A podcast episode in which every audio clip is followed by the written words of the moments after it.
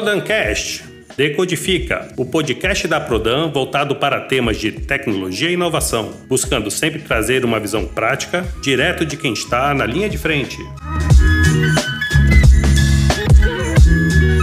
Bom dia, boa tarde, boa noite. Chegamos para mais um Decodifica. Para você que gosta de tecnologia e inovação, esse programa faz parte do canal Prodancast. Eu sou Ricardo Abinader. E eu sou Gustavo. Qual é o nosso tema de hoje, Gustavo? Bom, Abinader, hoje embarcaremos em uma jornada fascinante pelos céus digitais da tecnologia, explorando o mundo da computação em nuvem. Imagine ter seus dados, aplicativos e recursos armazenados e acessíveis a qualquer momento, de qualquer lugar. A computação em nuvem não está sendo apenas uma revolução tecnológica, mas também está se mostrando um catalisador para transformações profundas em como vivemos, trabalhamos e inovamos. Estamos prestes a decifrar os mistérios por trás desta nuvem tecnológica com a sabedoria de nossos convidados especialistas. Estejam prontos para uma conversa esclarecedora que iluminará as alturas da computação em nuvem e suas infinitas possibilidades. Diante disso, achamos interessante trazer esse evento para batermos um papo dentro desse nosso episódio. Abinader, você poderia apresentar os nossos dois convidados? Com certeza. Hoje o nosso primeiro convidado é o Felipe Arcângelo. Ele é formado em Ciência da Computação pela Unicamp, é auditor fiscal especializado em TI da Secretaria Municipal da Fazenda aqui de São Paulo há nove anos, foi diretor de infraestrutura de TI da organização por seis anos e atualmente lidera os programas de utilização de nuvem. E o nosso segundo convidado é Eric Sobreiro, é mestre em engenharia da Escola Politécnica da USP, com uma carreira de 20 anos em tecnologia. O histórico do Eric combina a experiência do setor público e privado, liderando organizações por meio de iniciativas de transformação digital. Como provedor de soluções, liderou vários projetos em governos locais, né, municipais, estaduais e judiciário, atuando como arquiteto de soluções, líder de projetos e como consultor. Atualmente, ele está na Gartner, responsável por aconselhar executivos de TI, principalmente no setor público, em temas como transformação digital, experiência do cidadão, otimização de custos e a generativa, dentre outros temas. Sejam muito bem-vindos ao nosso podcast, Felipe e Eric. Obrigado, Proda, pelo convite. Muito obrigado. Bom, primeiramente, queria agradecer imensamente né, o Eric e o Felipe né, por a honra de, de estar aqui com a gente no, no nosso podcast. E para contextualizar né, o, o nossa, para a nossa audiência, eu gostaria de vocês explicassem um pouquinho para a gente a computação em nuvem de uma maneira fácil de compreender. É, Felipe, como que, como que a gente poderia né, é, trazer esse conceito para esse tipo de público? Legal, Gustavo. Resumidamente, né, a computação em nuvem é uma maneira de ter acesso a recursos de computação com alta disponibilidade, confiabilidade e segurança, de maneira sob demanda e com um modelo de pagamento de acordo com a utilização, também chamado como Pay as you go. Né? Na computação em nuvem, a infraestrutura de TI fica toda sob responsabilidade de um provedor de serviços em nuvem. Então é ele que se preocupa com aspectos como, por exemplo, o data center, os servidores físicos, o cabeamento, a energia elétrica, a refrigeração dos data centers, entre vários outros, né? Perfeito. Eu poderia resumir isso no seguinte: computação em nuvem é qualquer serviço de TI sobre internet. Tá? Essa é a definição geral para a computação em nuvem. É, e aí, quando a gente fala de qualquer serviço de TI, é, estamos falando de aplicações, estamos falando de infraestrutura, estamos falando de segurança, todos as, os afazeres típicos de TI. Tá. E quais são os benefícios da computação em nuvem para as corporações e para os usuários de soluções que estão nesse modelo de negócio? Legal, eu acho que essa questão é bastante abrangente, tá? É, antes de falar um pouco dos benefícios, uh, o Gartner tem uma pesquisa que ela, que ela, ela busca compreender por que os executivos de TI estão uh, procurando nuvem ou migrando para nuvem. Né? E a gente tem aqui, se a gente fosse pegar os cinco primeiros resultados, a gente está falando de aumento de eficiência, aumento de produtividade, modernização e segurança. Né? Então, em geral, essas são as grandes motivações e, naturalmente, é, os grandes benefícios. Né? Quando a gente olha para um contexto geral, o benefício vai depender muito da sua demanda, da sua necessidade. Né? É, eu não quero me antecipar às outras, as outras conversas que a gente vai ter aqui, mas tipicamente a computação em nuvem ela vem para mitigar uma série de riscos, né? porque você tem lá um, um, um provedor de serviço que está pensando em um monte de coisas que eventualmente vão ser custosas para você. Tá? Só, que no, só que isso vai depender muito do seu, do, dos seus ativos de, de software, etc. Se você tiver ativos de software que são mais recentes, com tecnologias mais compatíveis, tipicamente você vai ter maiores benefícios em migrar para a nuvem, menores custos, né? É, custos é, controlados. Quando a gente está falando de ativos mais antigos, pode não funcionar dessa maneira. Né? Então é preciso fazer essa ponderação. Então a resposta é um, é um depende expandido. Né? Não tem uma, a gente não tem uma, um enquadramento absolutamente é claro. O que a gente precisa saber é, é a gente precisa ter claramente qual é o objetivo, qual é o valor para a organização para se fazer esse movimento para a nuvem. Bom, em adição aos benefícios gerais apontados pelo Eric, né, eu acho que a gente pode identificar alguns casos de uso em que a computação em nuvem traz benefícios diretos para organizações. Um exemplo disso seria ter acesso à capacidade computacional sem a necessidade de fazer uma aquisição prévia. Então, para uma organização que está começando, por exemplo, né, em vez dela precisar investir em servidores, investir em um data center, ela poderia contratar esses recursos diretamente e começar a sua operação de TI. Um outro aspecto benéfico da nuvem é a capacidade elástica que ela permite a, a utilização pelas organizações. Né? Imaginando aí uma, uma determinada aplicação ou serviço que tenha uma natureza em que em determinada horário do dia ela possui baixa utilização e em outros horários ela possui alta utilização, né? No modelo tradicional de contratação, você teria que deixar o seu servidor 100% do tempo ligado, né? E isso ia levar a uma subutilização nos períodos de baixa demanda e ia levar a, um, a uma degradação da performance nos períodos de alta demanda. A nuvem permite que a gente aloque recursos de forma elástica, que a gente deixe de usar recursos né, em, em períodos de baixa utilização, reduzindo custos, e que nós aumentemos a capacidade do ambiente, a alocação de recursos em momentos de alta demanda, permitindo que a, que a infraestrutura é, acompanhe, a, que a performance acompanhe a demanda do ambiente. Bom, três aplicabilidades interessantes né, que você comentou, né? É, do, no ponto de vista aí de, de você, por exemplo, utilizar um ambiente de homologação né, para um cenário desse, né? Quando você realmente precisa da máquina, você acaba, é, é, você acaba alocando ela, né? É, esses use cases que, que, é, que foram mencionados, o Eric, é, você vê isso no, no, mercado privado, né, nos clientes que você, você atende, essas aplicabilidades estão cada vez mais latentes? Sim, quando a gente fala de, como o exemplo que o Felipe colocou, de você começar algo do zero, algo novo, né, ou um ambiente, ou tratando com aplicações novas, o ganho de, de produtividade ele é incomparável. Né? É como foi mencionado, preparar um ambiente, estruturar, organizar a segurança desse ambiente, tudo isso é muito bem resolvido quando você começa do zero. Então, as organizações elas usam esses serviços principalmente quando elas precisam de resposta rápida. Então a gente vê muita gente utilizando para coisas novas, para front-end, para criação, para quando você adota uma plataforma mais recente, tá? Quando a gente olha para, de novo, né, quando a gente olha para sistemas legados ou sistemas um pouco mais envelhecidos, a coisa já é um pouco diferente. Aliás, essa, toda essa facilidade, essa elasticidade, essa, essa contenção de custo, inclusive, essa chave se inverte, né? Quando você está usando sistemas um pouco mais envelhecidos, você já, tem um, já começa a correr um risco de é, ter custos excessivos e ter uma série de coisas. Mas, em geral, para respondendo objetivamente aqui a sua pergunta, é, as organizações têm utilizado essas soluções principalmente para cenários de aplicação aonde você quer ganhar produtividade, coisas prontas, tá? Plataformas, plataformas que, que vão privilegiar low code, que vão privilegiar a simplificação da produção de aplicativos, etc. Então isso a gente vê muito outra coisa. Autenticação, segurança, tá?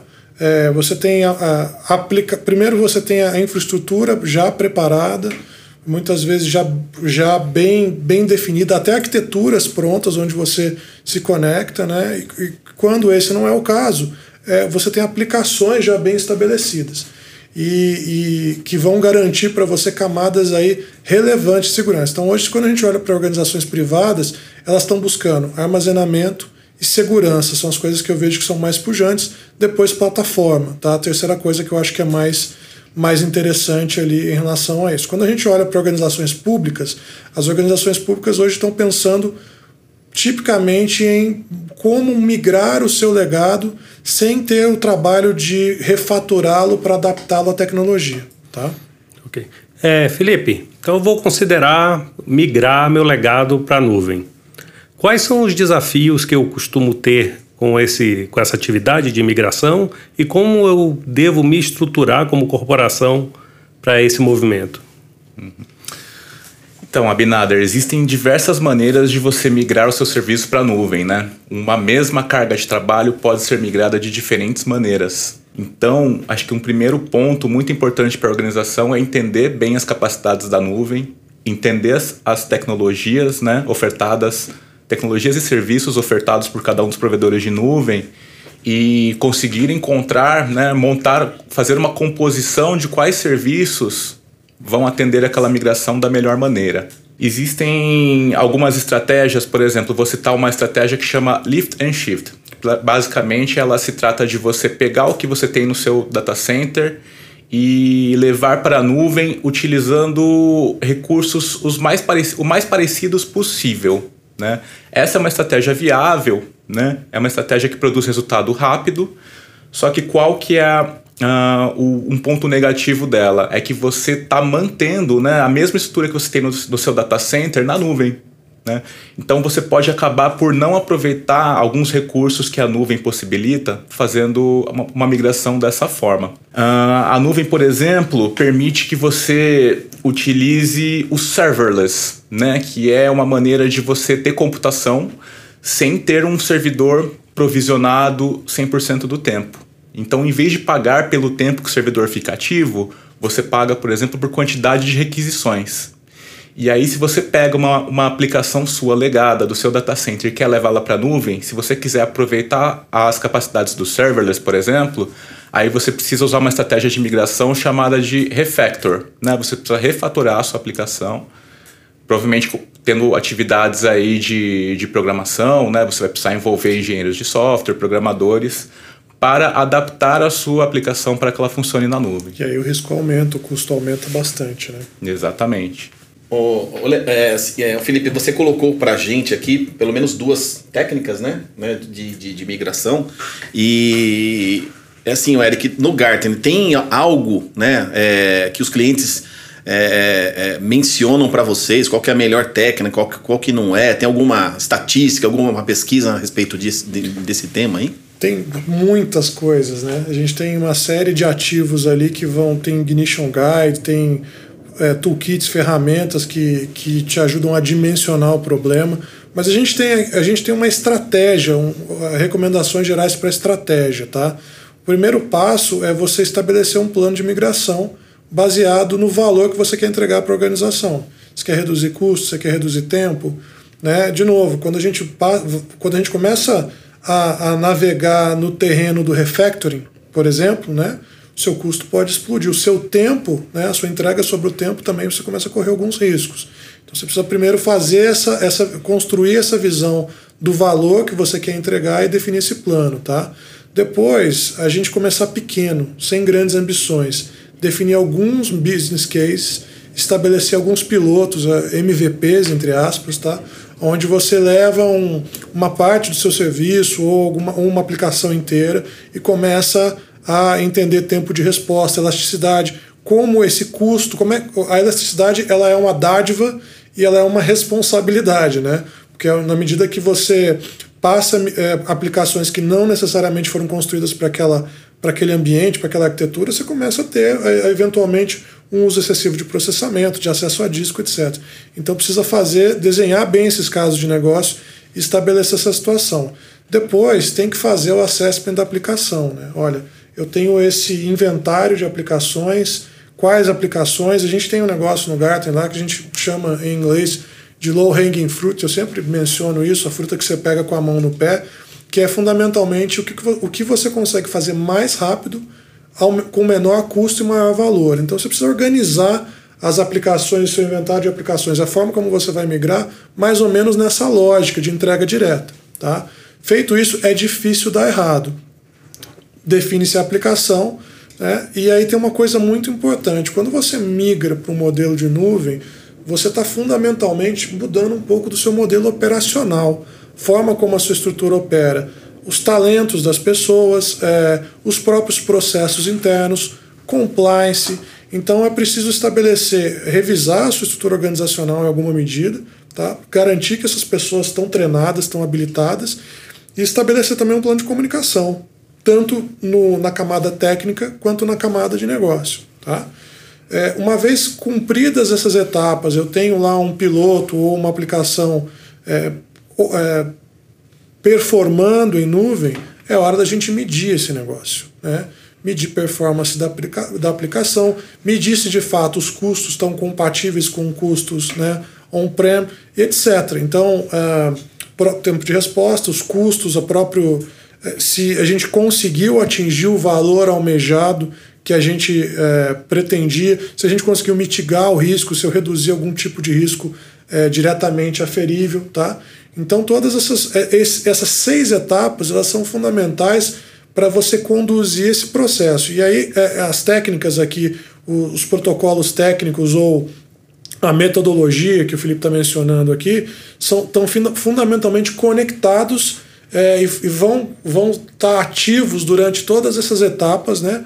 E a partir do momento que você estabeleceu, começou a monitorar, é PDCA, né? Está funcionando, o, sistema, o, o ambiente está tá respondendo, ok, vamos agora para a próxima aplicação, você vai aumentando o nível de complexidade, vai correndo mais riscos, a sua equipe vai amadurecendo, você vai entendendo os processos. Quando a gente migra para a nuvem, é, por exemplo, aplicações legadas, eu tenho, na minha experiência é, pessoal, pelo menos, segurança e autenticação é um problema, tá? sempre dá problema. É, os tempos de resposta, você migra a aplicação legada com arquitetura parecida, o tempo de resposta cai muito da aplicação. Então todas essas coisas é, são um ciclo que de fato é um ciclo de PDCA. Tá? Complementando os pontos apontados pelo Eric, eu queria chamar a atenção para a questão do custo. Né? Quando a gente migra do, de um data center tradicional, Importante. do modelo on-premises para nuvem, a gente, é, tá, é, a gente fundamentalmente muda de modelo. Nós saímos do CAPEX para o OPEX. Bem lembrado. Quando anteriormente você tinha já o seu ambiente pago, né, suas aquisições realizadas, as licenças compradas e você usava à vontade, você passa a ter um pagamento baseado na utilização do ambiente. E isso pode se mostrar um grande desafio, porque traz imprevisibilidade. Né? Vamos imaginar aí no momento de alta demanda, né? se a sua elasticidade estiver, estiver configurada sem, sem limites, né? uh, o seu custo, a sua fatura no fim do mês pode trazer um valor que pode trazer, um, trazer custos altos, pode trazer um valor que até inviabiliza a operação da sua organização no fim das contas. Então, a gestão dos custos é muito importante para que, que as organizações utilizem a nuvem de maneira responsável e sustentável. Bom, é, então assim, o Felipe abordou essa questão aí da, da é, da, do custo, né? Vocês abordaram a questão realmente de como que a gente né, pode fazer a migração para a nuvem, mas tem uma, uma parte importante na, na pergunta do Abinader, que é justamente como que as empresas se estruturam para isso, né? Eu lembro quando eu estava pesquisando essa questão lá no, no Gartner, tem o Centro de Excelência em Nuvem, né?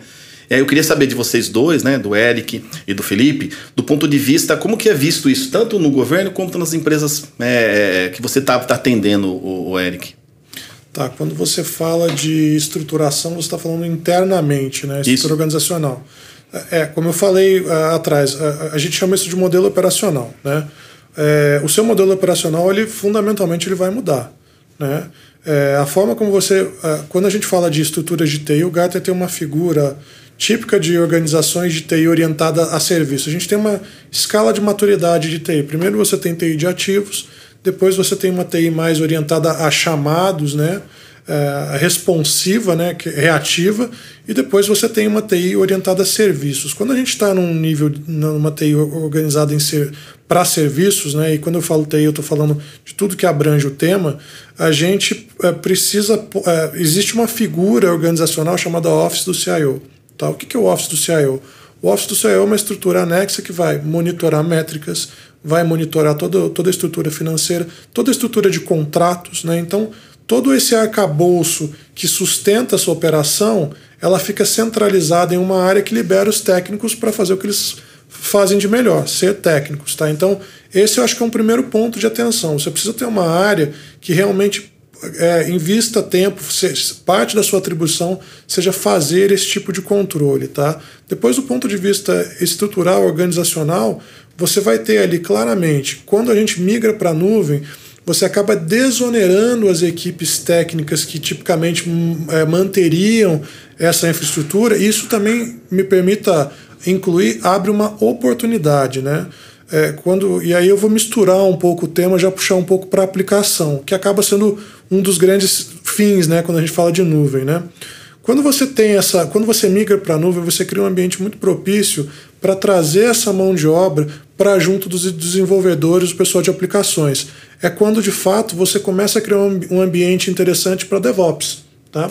Onde você está de fato olhando para produto. Eu começo aquelas pessoas que estavam 100% focadas em manter infraestrutura, elas têm o conhecimento de infraestrutura, elas têm uma, um ganho de produtividade significativo trabalhando com serviços em nuvem, e isso libera para que elas estejam mais próximas das equipes de aplicação, né, é, trabalhando em conjunto. Então você já muda, você já finca o pé definitivamente dentro da agilidade.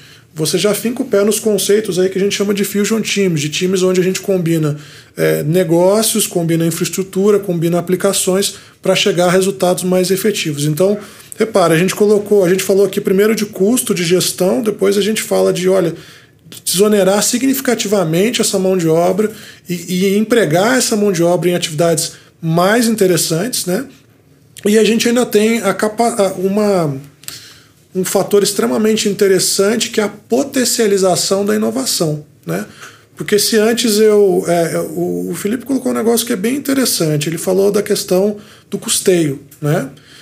Se a gente engendra a questão burocrática da contratação num modelo elástico também, onde eu tenho, por exemplo, uma ata ou algo desse tipo que me permite comprar serviços sob demanda, eu começo a abrir um leque extremamente interessante operacional, porque eu passo a ter muitas oportunidades de inovação em função da profusão de ferramentas que o ambiente em nuvem oferece. Então eu, eu crio também um ambiente extremamente interessante para se inovar, para se criar novas soluções. Porém, se você não tiver governança sobre esse processo, né? se você não tiver uma, uma, um roadmap de gestão de produto para, para esses produtos muito claro, roadmaps muito claros, você começa também a criar um ambiente que pode ser um ambiente um pouco mais caótico do que se desejaria. Né? É, dentro da fala do Eric, me veio aqui uma, uma questão. É, o que, que você e o Felipe têm a dizer um profissional de, de infraestrutura. Então, opa, minha emprego, minha organização definiu que eu vou, que nós vamos agora utilizar mais a computação em nuvem. Uh, puxa, como isso vai impactar no meu dia a dia? Como isso vai impactar no meu trabalho? Eu vou perder o meu emprego? Né? Como é que, o que vocês têm a dizer para esse profissional? Os profissionais de sustentação da infraestrutura sempre vão ser necessários. Mas o que a computação em nuvem tem potencializado é o que a gente chama de quebra de silos. Onde anteriormente nós tínhamos os profissionais que eram especializados em determinadas áreas, como por exemplo o especialista em redes, o especialista em segurança da informação, o especialista em virtualização, a gente passa a ter esses profissionais mobilizados mais próximos das equipes de aplicação, mais próximos do resultado final, né, da, das métricas de negócio, por exemplo. Né? Então, esse pessoal que anteriormente apenas olhava para a infraestrutura passa a olhar né, para as aplicações e serviços que aquela infraestrutura está provendo. Então, acredito que existe espaço para a evolução né, desses profissionais, mas é muito importante que eles se capacitem né, nas tecnologias em nuvem e que eles estejam abertos às possibilidades de DevOps. É, eu, eu gostaria de complementar com o seguinte: você tem uma grande oportunidade de mudança, além de todas essas coisas que a gente conversou aqui que são muito interessantes. É, o profissional de infraestrutura ele passa a ser um gestor de recursos, né? Ele passa a ser alguém, e de novo, a gente vira essa chave, ele passa a ser alguém que estava respondendo à demanda por crescimento, a demanda por preparação de ambiente, para alguém que começa a observar o, o, contexto da organização como um prestador de serviços, como alguém que já se antecipa provendo soluções, monitorando esse ambiente. Então é, é uma mudança bem interessante, porque você acaba. Eu acho até que é uma mudança, é, na minha visão, uma mudança extremamente positiva, porque esse profissional passa de fato a ter um, um papel de destaque muito maior quando ele está próximo de aplicações, quando ele está próximo da entrega de valor da organização. Né? Então, muda esse perfil, fica um, um, perfil mais estratégico na minha visão. E é assim, Felipe, vocês acham, né, o Eric também, é, que esses profissionais de infraestrutura estão preparados? É, é, é, porque a gente acaba vendo que vai ser uma transformação cultural aí, né? Até na migração de papéis, né? A pessoa que lá estudou rede, estudou e aí passa a ter um, um papel mais é, de negócio, um papel mais né, é, focado nesse tipo de, de, de, demanda. Vocês acham que é, eles estão preparados? Eu, essa é uma ótima pergunta. Nem todos estão preparados, mas a, a curva para se preparar ela é ela é bastante é, é, execuível, não, tem, não, não há grandes desafios nisso. Né? Eu acho que a, a curva para o profissional de infraestrutura não é diferente para a curva de qualquer profissional de TI atualmente. Né? Quando esse negócio, quando o ágil começou lá nos anos 50 né, e foi evoluindo para se transformar no que é hoje, né, a, a gente começou essa discussão de valor. Né? É, eu, na minha vida pregressa, aí, 15, 20 anos atrás, trabalhando em, em projetos de TI, frequentemente a gente tinha aquela visão do profissional de TI encapsulado, né? Que só se preocupava com problemas de TI, só se preocupava com problemas técnicos, né? Então, não é só para o pessoal de infraestrutura. Hoje a gente tem uma mudança de perfil onde esse profissional precisa começar a, a ter uma visão omnidirecional do problema, focar no valor, né? Claro que com conhecimento, com embasamento técnico. Então, essa é uma mudança, eu diria que não é só para o profissional de infraestrutura, é para qualquer profissional, desenvolvimento, aplicações, plataforma, qualquer profissional de TI, testes, é, requisitos, tá? É, e, e tem uma outra coisa muito interessante que há 15 anos atrás você não tinha, que é a capacidade de autoaprendizado. Hoje a gente tem todo tipo de opção para obter uma certificação, para se desenvolver profissionalmente de maneira autônoma. Então, eu até vou aproveitar aqui para fazer um, passar um recado inspirador, né? Mas não esperem essa, essa onda a, a acontecer. O conhecimento está disponível, está no YouTube, o conhecimento está na, nas plataformas de aprendizado, está na web aberta. Então, é, agora é uma hora, um momento muito interessante para esses profissionais começarem a olhar para esse conceito, né? Mais orientado a valor, a aplicação né, e se desenvolverem nesse sentido, se qualificarem tecnicamente, profissionalmente, etc. Tá? Bom, Eric e, e, e Felipe, assim, é, a gente está ter, terminando a primeira parte no, do, do nosso episódio, né? É, queria que você deixasse considerações finais, né? Um pouquinho né, do que vocês poderiam deixar de, de dicas, né, no caso, tá? E para que a gente possa, na sequência. A minha dica nesse sentido seria entender ao máximo a computação em nuvem antes de uh, realizar a adesão a ela. é muito importante a gente capacitar, é muito importante nos capacitarmos, entendermos muito bem as vantagens e desvantagens, né? Porque a, nuvem não é só, não traz só lados positivos, ela traz grandes riscos, né? Às organizações. Então é muito importante entendê-la muito bem antes de adotá-la. Perfeito. É, eu vou complementar o entendê-la muito bem, tá? Entender claramente o que cada produto oferece, se, se é, comparado à sua necessidade, se você está falando de armazenamento, por exemplo, né, armazenamento de longo prazo, resposta rápida, os custos mudam completamente, o perfil do produto muda completamente. Então, entender claramente o produto, mas tem um ponto também que é muito importante: fazer uma avaliação, a gente chama do assessment, né? fazer o assessment das, do seu ambiente, das suas aplicações, né? estudar esse processo, entender esses riscos, tentar mensurar esses riscos, estabelecer essa estratégia e, acima de tudo, nesse contexto de estabelecer estratégia, medir riscos, é, minimamente métricas, tá? medir esse processo, entender se o objetivo almejado tá, está sendo cumprido ou não. Isso é fundamental para a gente não se perder no processo uh, sobre o aspecto técnico, mas sobre o aspecto de negócio de custos também. Eric, Felipe, muito obrigado pela participação de vocês aqui nessa primeira parte do nosso programa de computação em nuvem. Aguardamos ansiosamente pela segunda parte. Quero agradecer a toda a equipe de produção, gravação e edição que nos ajuda demais no podcast. Esse episódio teve a concepção de Eduardo Amaro, Gustavo Alberto e Ricardo Abinader. E este foi mais um Prodancast. Não se esqueça de curtir e compartilhar.